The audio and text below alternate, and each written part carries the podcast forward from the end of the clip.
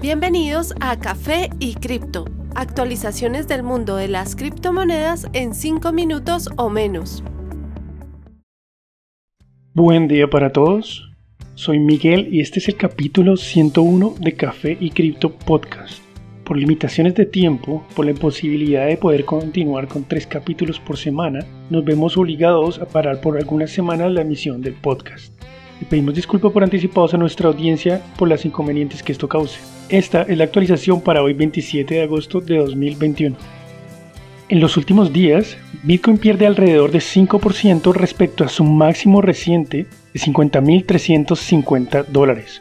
Su valor actual es de 47.100, una importante resistencia. El próximo objetivo es 51.000. El precio de Ethereum es 3.137 habiendo fallado en superar los 3.300 en los últimos 20 días. El objetivo actual continúa siendo superar los 3.400 dólares. Tras la impresionante corrida de ADA, que lo llevó a casi 3 dólares, cae en los últimos días hasta 2.56. Su próximo soporte es a 2.5 aproximadamente. BNB lucha buscando superar los 500 dólares durante ya 4 días. Su precio actual es 483 y su posterior objetivo es a 540 dólares. Las demás top 10 promedian pérdidas entre 10 y 20% en días recientes. Nayib Bukele, presidente de El Salvador y la principal figura detrás de la adopción de Bitcoin en el país, dijo que los residentes tendrán la oportunidad de convertir sus cripto a dólar inmediatamente Bitcoin sea reconocida como moneda legal. En un anuncio en días recientes, Bukele afirmó que 4.5 millones de adultos en El Salvador tendrán la opción de guardar su Bitcoin o de retirarlo en algunos de los múltiples cajeros que serán instalados o alguna de las 50 oficinas bancarias capaces de retirar o depositar los criptoactivos. Bukele previamente dijo que el gobierno construiría la infraestructura para soportar una billetera nacional llamada Chivo.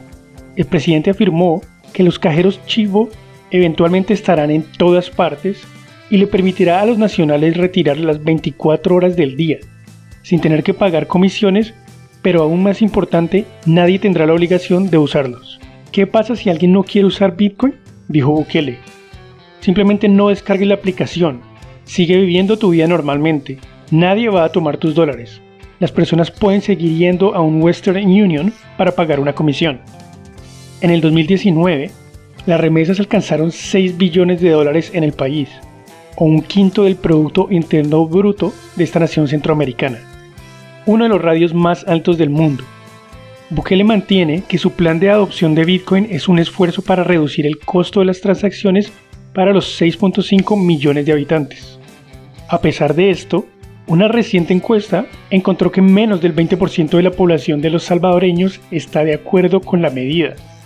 Además, ha recibido fuertes críticas por parte del Fondo Monetario Internacional.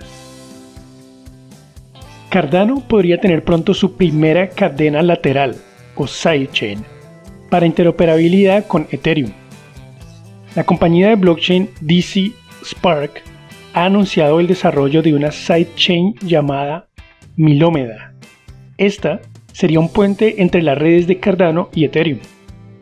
Hablando acerca del acontecimiento, el fundador de Cardano, Charles Hoskinson, indicó que las cadenas laterales son una parte esencial de la visión de Cardano, agregando que Milcómeda es una adición muy valiosa a su ecosistema. Para esta implementación, DC Spark asegura haber desarrollado una novedosa tecnología llamada contratos inteligentes envueltos. Esta permite que los equipos puedan ejecutar contratos inteligentes compatibles de Ethereum en la cadena alterna sin necesidad de mover los contratos nativos de Cardano. Ethereum es la plataforma más grande del mundo de contratos inteligentes y se ha convertido en la capa base para los espacios NFT y DeFi. Por esta razón, muchas otras redes competidoras, como es el caso de Cardano, han hecho esfuerzos para ofrecer interoperabilidad con Ethereum. DC Spark lanzará su cadena alterna pocos días después del lanzamiento de los contratos inteligentes en Cardano, que se tiene prevista para el próximo 12 de septiembre. Una encuesta de ejecutivos bancarios encontró que la mayoría piensa que Bitcoin y los activos digitales podrían reemplazar a las monedas nacionales en 5 a 10 años. Un cambio descrito como sísmico. Los consultores de la compañía de contabilidad Deloitte escribieron en un reporte, encontramos múltiples pruebas que ilustran un cambio sísmico en los servicios financieros, resultantes de la evolución de los activos digitales basados en cadena de bloques. El reporte también encontró que 76% de los profesionales en finanzas creen que Bitcoin y las cripto en general podrían ser una alternativa o simplemente podrían reemplazar las monedas oficiales en 5 a 10 años. 81% de los casi 1.300 ejecutivos encuestados creen que Bitcoin ya ha alcanzado adopción masiva. 73% creen que sus compañías deberían adoptar cripto y blockchain o arriesgarse a perder ventaja competitiva. El futuro está ocurriendo ahora mismo, lee el reporte. La participación en la era de activos digitales no es una opción, es inevitable. Gracias por su compañía por estos últimos meses. Esperamos que muy pronto nos podamos reunir de nuevo. No olviden que la cadena de bloques vino para quedarse.